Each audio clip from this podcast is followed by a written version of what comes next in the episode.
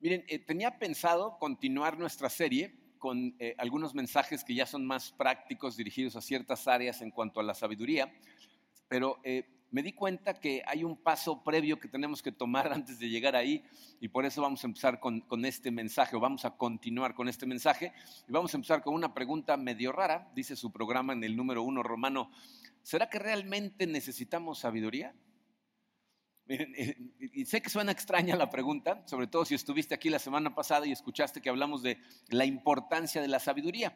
Pero les voy a decir por qué la pregunta. Miren, eh, hay una confusión en la cabeza de muchas personas que se llaman a sí mismos cristianos, con los que yo he tenido de platicar eh, la oportunidad, con muchos, no, no les estoy hablando de una o dos personas, muchas personas que fíjense, lo que me cuentan son la cantidad de problemas en los que se han metido por cosas que han hecho, ¿no? Pierden matrimonios, se pelean con hijos, tienen hijos fuera del matrimonio, este, pierden su trabajo, o sea, una bola de complicaciones y luego al final me dicen, pero bueno, es la voluntad de Dios.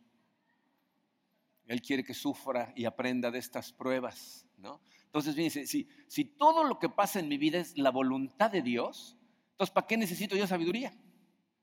Simplemente va a mandar las cosas que me quiera mandar y yo nada más le tengo que pedir fortaleza para atravesar por todas las pruebas que Él me manda. ¿Será que todo lo que pasa en nuestra vida es responsabilidad de Dios? ¿O será que Dios me permite tomar decisiones de las cuales después me va a hacer responsable? el día de hoy vamos a analizar lo que la Biblia nos dice acerca de estos conceptos que como se van a dar cuenta algunos pueden ser un poco confusos, pero necesitamos entender cuál es nuestra responsabilidad. Por eso titulé este mensaje nuestra responsabilidad. Así es de que vamos a orar y vamos a analizar lo que la Biblia nos enseña con respecto a esto. Padre, te damos gracias, Señor, por tu amor, e, ese amor que nos mostraste a todos, Señor, al enviar a tu Hijo Jesucristo a la cruz para dar su vida voluntariamente por la nuestra. Eh, te damos gracias, Padre. Señor, sabemos que Cristo entregó esa vida precisamente para que nosotros pudiéramos vivir libremente para, para tu gloria, para ti. Y, es muy triste eh, al, ver pues, las circunstancias en las que vivimos en esta sociedad, darnos cuenta de que la gran mayoría de la gente no lo estamos haciendo necesariamente bien, porque pues tenemos eh, tiraderos y problemas por todos lados. E, es mi oración el día de hoy, Señor, que, que, nos abras los ojos espirituales a estos conceptos que debido a que los confundimos es que vivimos la vida de forma tan equivocada. Eh, ayúdanos el día de hoy, Señor. Queremos ponernos en tus manos totalmente para que esta palabra verdaderamente tenga un efecto transformador eh, y que nos quite el velo de enfrente de los ojos ante estas cosas y podamos vivir para ti. Nos ponemos en tus manos en el nombre poderoso de tu Jesucristo. Amén. Bien, miren, eh, vamos a analizar primero algunos versículos que nos van a ayudar a entender este asunto de dónde cae la responsabilidad de cada quien. Voy a empezar en el Antiguo Testamento, en, el libro de Deuteronomio. Dice Deuteronomio, la palabra misma significa segunda vez, es la segunda vez que se le da la ley al pueblo de Israel. Y este pasaje que se encuentra en el capítulo 30 sucede justo después de la renovación del pacto entre Dios e Israel. Entonces fíjense lo que Dios le dice al pueblo de Israel. Les dice, hoy pongo al cielo y a la tierra por testigos contra ti. Fíjense lo que eso significa está diciendo, voy a poner al universo entero, cuando dice el cielo y la tierra, está hablando de todo lo que existe, y ellos van a ser testigos contra nosotros, ¿ok? Dice, de que te he dado a elegir, subrayen esa palabra, te he dado a elegir entre la vida y la muerte, entre la bendición y la maldición. Y ahí viene la palabra otra vez, elige pues la vida, para que vivan tú y tus descendientes. Ama al Señor tu Dios, obedécelo y sé fiel a Él, porque de Él depende tu vida. Miren, en este pasaje vemos claramente cómo Dios nos está dando elegir entre dos cosas. Entonces, elige entre, entre la vida o la muerte. ¿no? Entre, entre, recibir una vida llena de bendiciones o una vida llena de maldiciones, y también nos muestra lo que Él desea para nosotros. Dice, elige la vida. No te sugiero, dice, no, que elijas la vida. Y también nos dice lo que elegir la vida significa. Dice, ama al Señor tu Dios, obedécelo sé fiel a Él. Entonces nos está diciendo que podemos escoger estas cosas. E, e, el, apóstol Juan está totalmente de acuerdo con él y de hecho va a ir un poquito más allá para decirnos que una cosa es consecuencia de la otra. en la primera carta de Juan, capítulo 5, versículo 3, eh, Juan nos dice, en esto consiste el amor a Dios, en que obedezcamos sus mandamientos. Él nos dice, ama a Dios, obedécelo. Juan dice, bueno, una cosa es consecuencia de la otra. Amar a Dios significa obedecerlo, ¿ok? Pero evidentemente es opcional. O sea, nos da la opción de hacerlo o de no hacerlo, de dirigir nuestra vida de la forma correcta o de la forma equivocada. Por eso, fíjense cuál es la oración de David en el Salmo 143. Dice, enséñame a hacer tu voluntad, porque tú eres mi Dios que tu buen espíritu me guíe por un terreno sin obstáculos. Fíjense cómo David no le está pidiendo a Dios, haz las cosas que sean buenas para mí, no.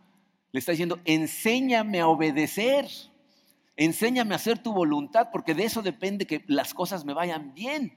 ¿eh? Y miren, la Biblia por todos lados nos dice que Dios le ofrece sabiduría al que se la pide, pero evidentemente necesitamos querer esa sabiduría.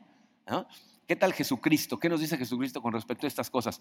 En Mateo 11, 29, ahora sí que de la boca del maestro en persona, dice él, carguen con mi yugo y aprendan de mí, pues yo soy apacible y humilde de corazón y encontrarán descanso para su alma.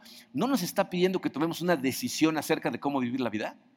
Dice, me parece súper interesante que Jesucristo dice, carguen con mi yugo. Les voy a decir lo que está diciendo.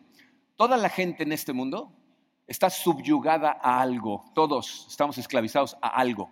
Y Jesucristo dice, mi sugerencia, carga con mi yugo. Porque es, yo soy una persona pasible, humilde de corazón. Dice, ¿quieres descanso para tu alma? Carga con mi yugo. ¿Suena eso como que tenemos la libertad para escoger? Totalmente. Tú y yo tenemos libertad, pero tenemos que saber cómo usar esa libertad. dice el, apóstol Pablo en su carta a los Gálatas nos habla específicamente acerca de eso. Dice eh, capítulo 5, versículo 13 de Gálatas, dice, pues ustedes, mis hermanos, han sido llamados a vivir en libertad, pero no usen esa libertad para satisfacer los deseos de la naturaleza pecaminosa. Al contrario, usen la libertad eh, para servirse unos a otros por amor. Tú y yo tenemos libertad en Cristo y tenemos que aprender a utilizarla bien. Ahora, ¿qué significa eso? ¿Que, Dios no es soberano sobre todas las cosas porque yo tengo libertad de hacer lo que yo quiera? Evidentemente no, porque la Biblia es muy clara en la soberanía de Dios. Miren lo que dice el Salmo 115, versículo 3. Nuestro Dios está en los cielos y hace lo que le place. Esa es la soberanía de Dios. Dios está en el cielo y hace lo que le place. Entonces, a mucha gente esos dos conceptos ¿no? El libre albedrío del hombre y la soberanía de Dios como que no van de la mano, como que es contradictorio. Pero fíjense, este pasaje que sigue va a entrelazar los dos conceptos en uno. Dice Ezequiel 18, versículos 30 y 32. Dice, por lo tanto, pueblo de Israel, juzgaré a cada uno de ustedes según sus acciones. Entonces, hasta ahí que nos está diciendo, las cosas que tú hagas, yo las voy a juzgar. Me vas a dar cuentas. Pero fíjate quién lo está diciendo. Dice, dice el Señor soberano. O sea, esto lo está diciendo el Dios que es soberano sobre todas las cosas. Y luego dice, arrepiéntete y apártate de tus pecados. No permitas que tus pecados te destruyan. No quiero que mueras, dice el Señor soberano. Cambia de rumbo y vive. Entonces, en ese versículo estamos viendo los dos conceptos que confunden a la gente, porque por un lado dice, Dios va a, tus va a juzgar tus acciones, ¿no? Por eso dice, arrepiéntete, vive diferente. Y por el otro, Dios es soberano, porque la Biblia dice, él hace lo que le place. Entonces, ¿te confunde eso? Un versículo que nos ayuda a entender eh, qué es de lo que está hablando la Biblia cuando habla de la soberanía de Dios y de la libertad del hombre es Job 42, versículo 2. Dice, yo sé bien que tú lo puedes todo, que no es posible frustrar ninguno de tus planes. ¿Entendieron eso? O sea, nosotros los seres humanos tenemos libre albedrío, podemos tomar las acciones que queramos. Tú puedes obedecer o desobedecer, pero no podemos frustrar sus planes. Dios va a llevar a cabo sus planes con o sin tu obediencia. Sus planes son imparables, pero tú tienes libertad de acción. Entonces, ¿qué significa eso? Significa, dice su programa, que el Señor es soberano, pero el hombre es responsable. El Señor es soberano sobre su plan perfecto de redención para todos sus elegidos. Él va a llevar a cabo su plan al final de los tiempos como lo planeó desde el principio de los tiempos y no hay nada que tú puedas hacer para detener eso. Pero aparte, tú eres responsable de tus acciones y tus consecuencias. Porque somos libres de escoger, pero responsables ante Dios. Y de hecho la Biblia nos dice que tenemos que dejar a Dios dirigir nuestras acciones. Entonces, para mucha gente, esa es una confusión. Porque no saben en dónde empieza su libertad, en dónde termina, en dónde tenemos que dejar dirigir a Dios. Para tratar de aclararlo un poquito, les puse en el número 2 romano eh, esta pregunta. Dice, ¿en dónde entra mi libertad de escoger? ¿Y en dónde y cómo dejo dirigir a Dios? ¿No? ¿En qué momento tengo que decir, ok, tú? ¿No? ¿Y en qué momento tengo que decir, yo? Para, para, contestar esa pregunta, tenemos que determinar de dónde es que provienen las decisiones que tomamos que nos hacen actuar tan mal. ¿No? Hablamos hace unas semanas de cómo por siglos los seres humanos se han preguntado, ¿qué está mal con nosotros? ¿Cómo es posible que vivamos la vida de forma que nos hacemos daño a nosotros mismos y le hacemos daño a la gente a la que amamos? Sea, ¿qué está mal con nosotros? Y les decía yo que los expertos en comportamiento del mundo nos dicen que es culpa del medio ambiente. ¿no? O sea, porque vivimos en una sociedad que nos empuja a actuar mal, por eso actuamos mal. Pero la Biblia, como vimos en ese entonces, nos dice que es la combinación de dos cosas. Efectivamente, el medio ambiente es un problema, pero el primer problema es tu naturaleza caída. O sea, tenemos una naturaleza pecaminosa, es decir, que nos empuja a actuar mal, que tiene un caldo de cultivo perfecto en la sociedad en la que vivimos. Entonces, lo que yo quiero que veas es cómo contribuyen ambas a tu comportamiento y cómo puedes lidiar con esas cosas.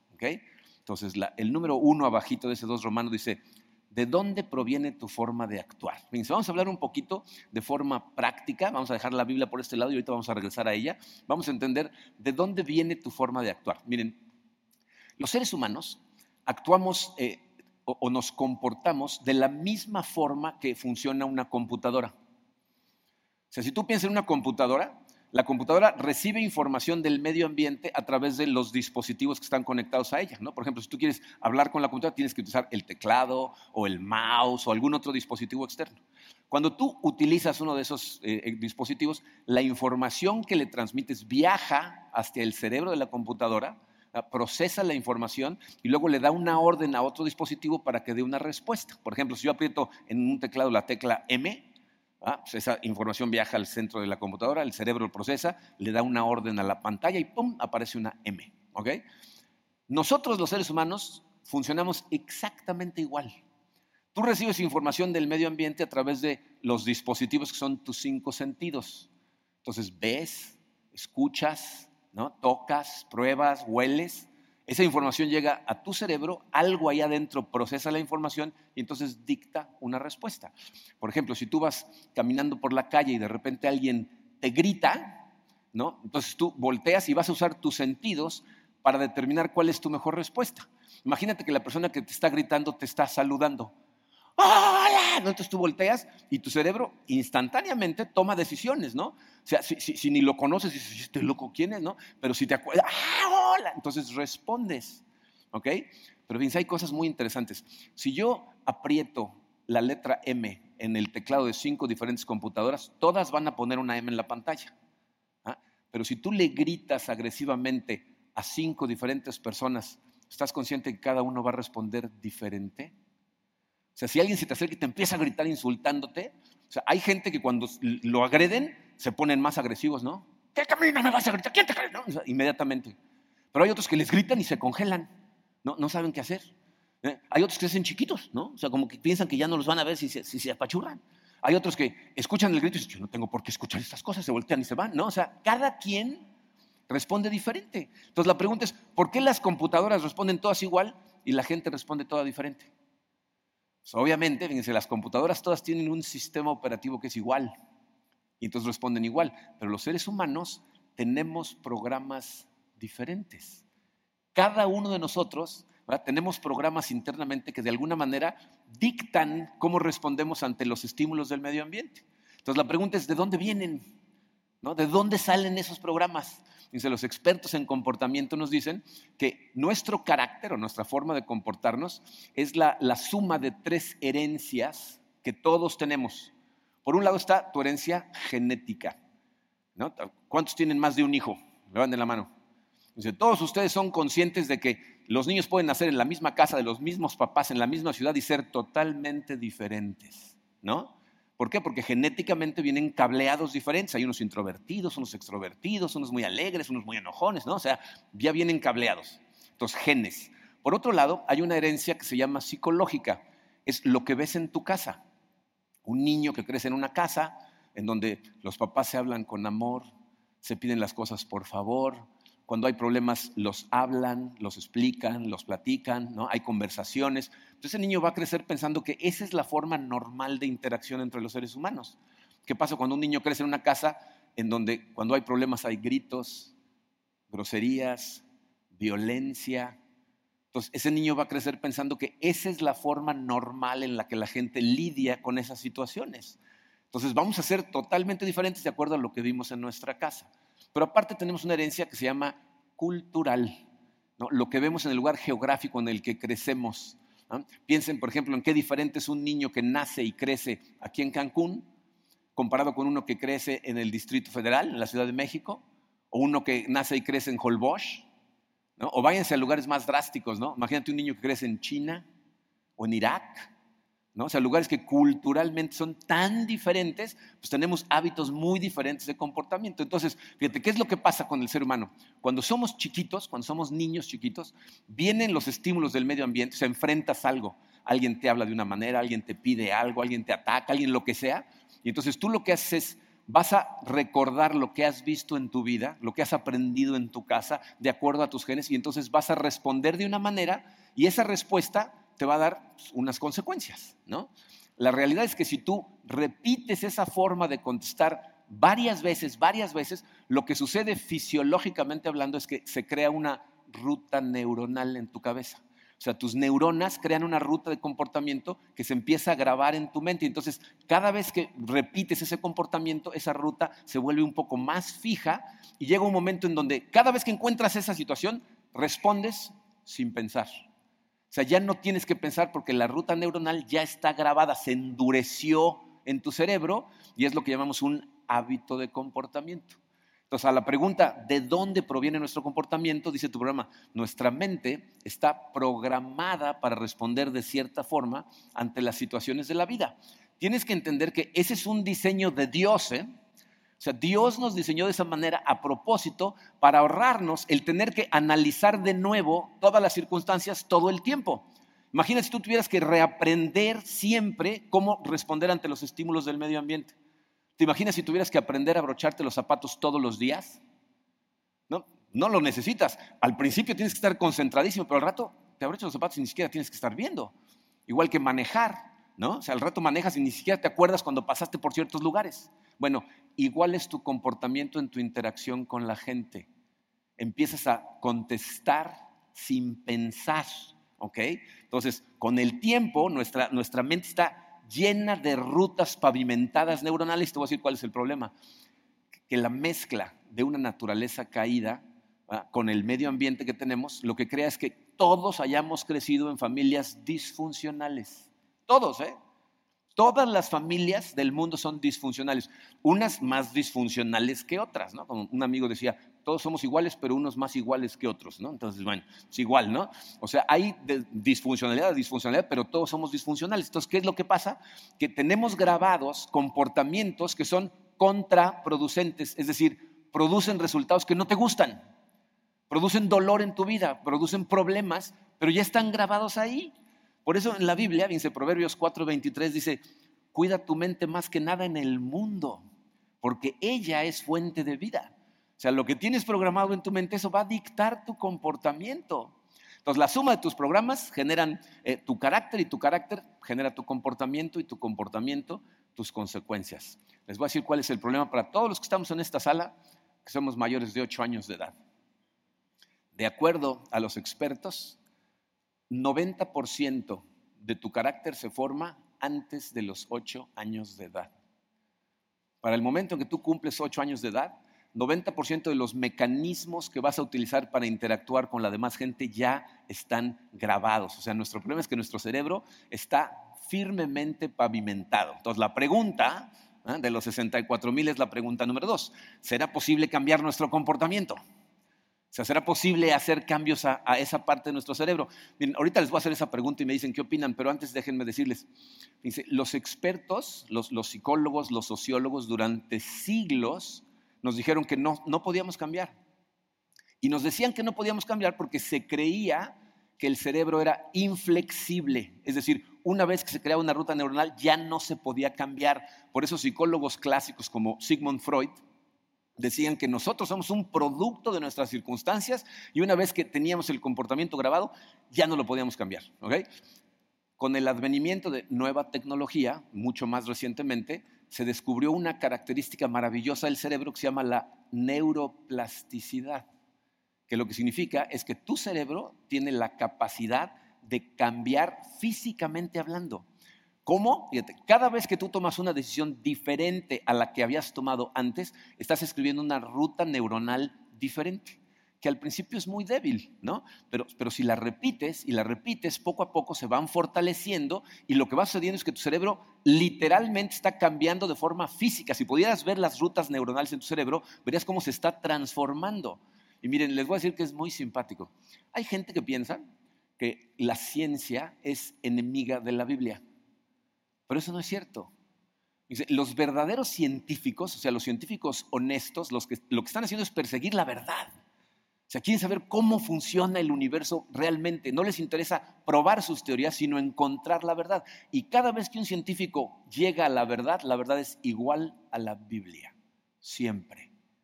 Fíjense lo que el apóstol Pablo escribió cerca de dos mil años atrás. Romanos 12.2 dice, no se amolden al mundo actual, sino sean transformados mediante la renovación de su mente. Así podrán comprobar cuál es la voluntad de Dios, buena, agradable y perfecta. Dice, lo que está diciendo ese pasaje es, no permitas que tu mente se quede programada de la misma forma que están programadas las mentes de toda la gente del mundo. Tu mente puede cambiar abriendo nuevos caminos, nuevas rutas neuronales. Y si los cambios que haces están basados en la palabra de Dios, te vas a dar cuenta que la voluntad de Dios que tiene para ti es buena, agradable y perfecta. Es decir, si empiezas a crear rutas neuronales de acuerdo a lo que Dios te enseña en la Biblia, te vas a dar cuenta que es producente, no contraproducente. Ahora te va a dar gusto, te va a dar gozo en tu corazón. Entonces Pablo está contestando a la pregunta, ¿será posible cambiar nuestro comportamiento? Dice tu programa, sí, creando nuevos caminos en mi mente. ¿no? Nosotros podemos crear nuevas rutas neuronales e ir cambiando nuestro cerebro poco a poco. Fíjense, al principio, cuando tú tomas una ruta diferente, obviamente esa, esa ruta neuronal es prácticamente imperceptible, ¿no? porque pues, es una línea muy débil. Necesitas cuidarla, cultivarla, estarla usando. Esta semana tuvimos eh, la oportunidad, Karina y yo, de hacer un mini retiro espiritual en unas cabañas eh, aquí en la Ruta Maya, en donde no hay absolutamente nada que te pueda distraer. No hay señal este, de teléfono, no hay internet, no hay televisiones, no hay nada, solo hay selva. ¿no? Y nos decían los dueños del lugar que mantener los caminos que tienen ellos entre las cabañas es un problema. Tienes que estarlos usando todo el tiempo, porque tú caminas una vez y haces un caminito, pero lo dejas de usar y en la selva aquí en Cancún, en menos de un año ya es selva. Lo mismo pasa con tu mente. Sea, tienes que empezar a utilizar esos caminos una y otra y otra vez para que se empiecen a grabar y se conviertan en hábitos de comportamiento. Entonces, la pregunta que deberíamos de tener todos en la cabeza es, ¿cómo le hago? ¿No? ¿Qué tengo que hacer para lograrlo? ¿ustedes creen que estos psicólogos tenían razón? O sea, ¿ya no puedes cambiar? ¿Sí será cierto o no es cierto? ¿Verdad que no es cierto? les voy a decir que es muy interesante. Toda la gente cuando les hago esa pregunta siempre contestan igual y dicen, no, no, sí, sí puedo cambiar, sí puedo cambiar. Pero se dan cuenta que aunque sabemos eso, no lo usamos. ¿Sí se dieron cuenta ya o no? Porque piensen en la cantidad de veces que la gente cuando se comporta de una manera así equivocada le dices, pero ¿por qué hiciste eso? Pues que así soy yo. ¿No? Y normalmente va seguido de otra frase. ¿Y qué? ¿No? Lo que estamos diciendo es, es que no puedo cambiar porque así yo ya soy esto es increíble porque sigues actuando igual, aunque es contraproducente, aunque te haces daño. Entonces la pregunta es, ¿cómo es posible que sepamos que tenemos control, pero no lo usemos? les voy a decir en dónde, en dónde está el problema. Tu cerebro ya está programado en este momento, ¿no? Eh, eh, sabes tú que tienes esas rutas neuronales que dictan tu comportamiento, pero lo que no eres consciente muchas veces es que el ser humano puede funcionar de dos formas. Se los puse en su programa ¿eh? para que se lleven esto clarito. El ser humano puede funcionar de dos formas. La primera de ellas se llama en automático. Y les puse ahí una pequeña gráfica que dice estímulo-respuesta. Fíjate, cuando tú vives en automático, lo que sucede es que cuando viene un estímulo para el que tú ya tienes una ruta neuronal, respondes sin pensar. O sea, dejas a tus programas tomar control de tu vida y vives en automático. O sea, ni siquiera piensas, simplemente respondes. El problema con la gente que siempre vive en automático es que termina por echarle la culpa a los estímulos de sus respuestas. ¿No? O sea, yo respondo de una manera y cuando me preguntan, ¿por qué respondiste así? Fue culpa del estímulo. ¿no? ¿Por qué le gritaste? Él me gritó primero. ¿Por qué le hablaste hacia tu esposa? ¿Por qué trataste hacia tus hijos? ¿Por qué hiciste esto en la empresa? ¿Por qué caíste en esta tensión? No, pues es que todos lo están haciendo. Es que esto, es que todo el mundo tiene la culpa. El medio ambiente tiene la culpa y yo soy inocente porque pues, ellos empezaron, ellos lo hicieron. Entonces yo no tengo más remedio que responder de esta misma manera. Entonces, fíjate, cuando tú eh, lo que haces es ir en automático, tú vas a decir lo que estás haciendo. Le estás cediendo el control de tu vida al medio ambiente. El medio ambiente, la gente a tu alrededor decide por ti, tú no decides. Miren, todos nosotros tenemos botones que cuando a veces la gente los toca, disparamos un comportamiento. ¿Están de acuerdo? O sea, hay, ciertos botones que los aprietan y tú te enojas. ¿no? Entonces piensa, si tú siempre respondes en automático, el que tiene control de tu vida es el otro. Llega ¡ah! ¡ah! ¡ah! ¿no? O sea, tú no puedes, te tiene bajo control. Tiene tus hilos totalmente agarrados porque el que decide es él. Por eso la gente piensa que hasta que los demás no cambien yo no puedo ser feliz. Porque me siguen haciendo responder de esta manera. Eso lo que causa es irresponsabilidad, porque no me hago responsable de mis acciones, le echo la culpa a todo lo que está a mi alrededor. ¿Ok? La otra forma de actuar se llama en manual.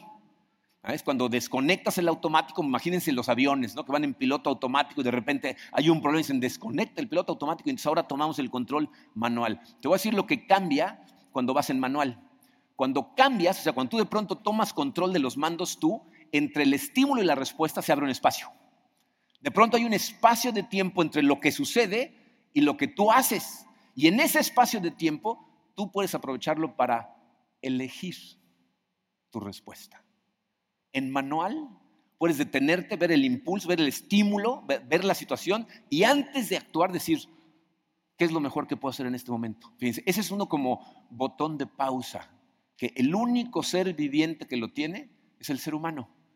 todos los demás animales, todo lo que existe que está vivo, responde por programación, no tienen opción. Nosotros podemos detenernos, apretar el botón de paz y decir, a ver, ¿qué hago antes? ¿No? Esa es la capacidad que nos dio Dios de ser conscientes. Tenemos conciencia de que estamos a punto de tomar una decisión y que esa decisión va a traer una consecuencia. Entonces tenemos la capacidad de análisis y de elegir lo mejor. Y esa capacidad lo que nos hace es responsables. ¿eh? O sea, tenemos la posibilidad de responder como nosotros escojamos, porque apretamos el botón de pausa. ¿Ok? Entonces, nosotros somos los únicos que lo podemos hacer, pero ¿qué hace falta? O sea, ¿cómo puedo empezar a utilizar ese botón de pausa? Fíjense, primero, letra A, dice, necesito aceptar que el responsable de mis acciones soy yo lo primero que tienes que hacer es dejar de poner excusas, dejar de echarle la culpa al medio ambiente, dejarle de echar la culpa a tu pareja, a tus hijos, a tu jefe, a toda la gente a tu alrededor y, decirte a ti mismo, el responsable de esto soy yo. Ah, e, esto es un problema, ¿eh? porque nos encanta justificarnos, nos encanta apuntarle a la demás gente para decirles, la culpa la tienes tú. No, no más acuérdense, como decía Zig Ziglar, cuando tú le apuntas con el dedo a otra persona, un dedo le apunta a la otra y tres otros te apuntan a ti. ¿no? O sea, te le echamos la culpa a los demás. Pero fíjense, la Biblia en eso es muy clarita. ¿eh? Fíjense, Gálatas 6.5 dice, pues cada uno es responsable de su propia conducta. Lo primero que tienes que hacer es aceptar que tienes la capacidad de elegir un comportamiento diferente. Ahora, esto solo significa que tenemos la capacidad, o sea, que existe la opción de detenerte. ¿No? O sea, el problema es que tenemos tan pavimentado el cerebro que normalmente vamos tan en automático que nuestros programas nos, nos controlan totalmente. Entonces piensen esto, bien. Si los resultados que en este momento estás obteniendo en cualquiera de tu vida no te gustan, o sea, duelen, son problemas, te quitan el sueño, significa que tienes eh, programas en tu cabeza que son defectuosos. O sea, te están produciendo resultados que, que son contraproducentes hay algo programado en ti que no funciona. No es ataque, ¿eh? porque todos los que estamos aquí tenemos programas defectuosos, todos tenemos cosas que cambiar. Pero tienes que ser consciente de ello porque si te haces consciente de eso vas a poder de alguna manera ignorar temporalmente tus programas para tratar de crear nuevas rutas viviendo en manual. ¿Qué significa eso? Letra B, necesito detenerme a pensar antes de tomar acción. O sea, necesito usar el botón de pausa. Al ser consciente que la responsabilidad de mis acciones es mía, entonces necesito aprender a empezar a detenerme, analizar las cosas antes de responder. Y miren, yo sé que sobre todo mientras más grande de edad eres, esto es más complicado porque tus programas están tan arraigados que te voy a decir lo que te pasa. Se presenta la situación, responde sin pensar y cuando ya pasó dices, ¡Ah! eso era lo que iba yo a cambiar. Pero, ya lo hiciste. ¿no? Entonces, ¿qué hacer en esos casos? Bien, eh, es muy importante que te des cuenta que ese espacio entre el estímulo y la respuesta no nada más funciona en el momento en que enfrentas un estímulo del medio ambiente también funciona en otros momentos del día. Es decir, si tú haces algo y, respondiste de forma equivocada, no simplemente te sigas de largo y ya. En la noche vas a tener otras, eh, otros impulsos que, se te antoja hacer. Vas a poder ver la tele, vas a poder leer un rato un libro y luego irte a dormir. Pero también puedes escoger decir, a ver, me voy a detener y voy a hacer de la mano de Dios un análisis de qué pasó en mi día y tratar de identificar qué momentos de mi día alguien apretó un botón o dijo algo o, me tentó algo y yo sin pensar respondí de forma equivocada. Mientras más utilices ese espacio de tiempo ahí para hacer un autoanálisis de tu día y lo pongas en manos de Dios, Dios te va a mostrar ¿eh? los momentos en donde te comportas de forma equivocada y te voy a decir lo que va a suceder. Mientras más hagas eso, va a el momento en que en tu día, cuando de repente alguien apriete el botón, lo ves venir. O sea, dices, ah, eso es lo que me dispara tal comportamiento. O sea, vas a empezar a utilizar el botón de pausa, te va a dar más espacio cuando lo ves venir. ¿no? Ok, obviamente, detenerte nada más no es suficiente. Porque aquí el objetivo es dar una mejor respuesta, ¿no? ¿Cómo hacemos eso? Letra C, necesito escoger mis respuestas en base a la Biblia. Esto lo que asume es que tú tienes una relación personal con Dios a través de su palabra y entonces te vas a asegurar de crear nuevas rutas, pero de la fuente correcta, que es de lo que hablamos la semana pasada. ¿no? La sabiduría tiene la capacidad de transformar la forma en que ves la vida y empezar a actuar de forma diferente, pero necesitas tener acceso a ello. en, el capítulo 17 del Evangelio de Juan, eh, vemos una oración que hace Jesucristo en donde primero ora por él mismo, luego ora por sus discípulos que tiene ahí y luego ora por todos los que van a creer después, es decir, nosotros. Y miren cuál es su oración en el versículo 17. Santifícalos en la verdad, tu palabra es la verdad. ¿Qué está diciendo Jesucristo? ¿Se acuerdan del mensaje de la semana pasada? Las cinco etapas en que podemos dividir la Biblia. Ya sé que no se acuerdan, no se preocupen, se los voy a recordar. Fíjense, les decía que la Biblia se puede dividir en la creación, la caída, la redención y el cuarto era la restauración o santificación, que es cuando nosotros vamos siendo transformados por la acción del Señor, que es el Espíritu. Y aquí Jesucristo en persona nos está diciendo, santifícalos en la verdad. Para que sean transformados, tienen que ser transformados por la verdad. Y luego nos dice, tu palabra, le está diciendo a Dios, es la verdad. Si lo que está programado hoy en tu vida no te está dando buenos resultados, Pablo ya te dijo, tienes que renovar tu mente, tienes que ser transformado, renovando tu mente siguiendo la palabra de Dios. Tu mente puede ser transformada si empieza a apretar el botón de pausa, que esa es responsabilidad tuya. Ahí es en donde cae tu responsabilidad, apretar el botón de pausa, eh, no nada más en los momentos de, problema, en las mañanas para leer tu Biblia, en las noches para ponerte en comunión con Dios y en las interacciones del día a día para tomar mejores decisiones guiadas por Dios. Aquí, en ese punto, es donde esta serie nos va a ayudar un montón. Porque ahora lo que vamos a hacer en las siguientes tres semanas es analizar tres áreas, una cada semana, que de forma específica, si tú te vuelves una persona más sabia, guiado por Dios, de la mano de Dios, transformado por el Espíritu Santo, vas a ser una persona muchísimo más efectiva, vas a tener mucho más plenitud y mucho menos problemas. Vamos a analizar cómo deberíamos de manejar nuestro tiempo, nuestro dinero y nuestras relaciones humanas. Si tú puedes tener esas tres áreas manejadas con la sabiduría de Dios, entonces tu vida se va a transformar. Pero es imposible que en el día a día tú puedas sacar una respuesta mejor que no tienes almacenada en tu corazón. Y nada más como recordatorio, porque miren, si, lo que sale cualquiera de ustedes pensando de aquí es, ah, ok, entonces me tengo que portar mejor, ya fracasé. ¿Ok? Porque esto no, es, no se trata de portarte bien, Esto no lo vas a poder hacer con tus propias fuerzas. Esta transformación no sucede simplemente porque leas esta información. Esta información que les acabo de dar la puedes encontrar en montones de libros de liderazgo y de psicología. ¿Saben por qué la gente no cambia? Porque esos libros te dan la información, pero no el poder. El poder viene de Dios, el poder transformador que te hace ver las cosas diferente, actuar de forma diferente, responder de forma diferente, es el poder que obtienes en tu relación con Dios a través de su palabra. Tiene que ser su espíritu en ti el que te transforma. Zacarías 4:6, Dios nos dijo, no será por la fuerza ni por ningún poder, sino por mi espíritu, dice el Señor Todopoderoso.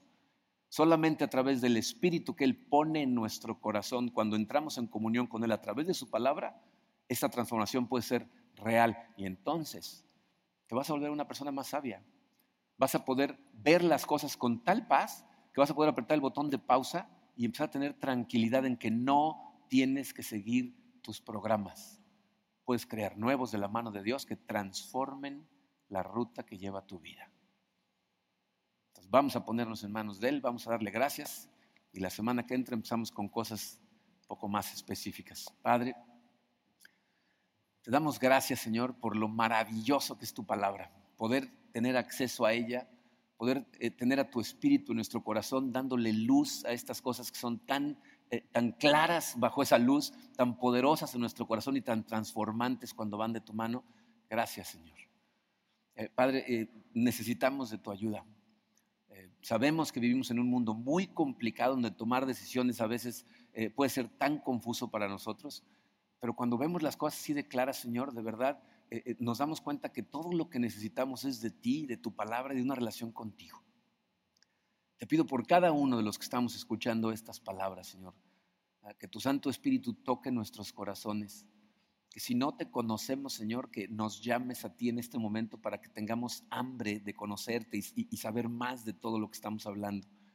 Que si ya te conocemos, Señor, te permitamos actuar cada vez más en nosotros nos pongamos cada vez más en tus manos, nos acerquemos cada vez más a tu palabra y te dejemos dirigir. Padre, queremos darte gloria con nuestra vida. Así es de que te pedimos todas estas cosas en el poderoso nombre de tu Hijo Jesucristo.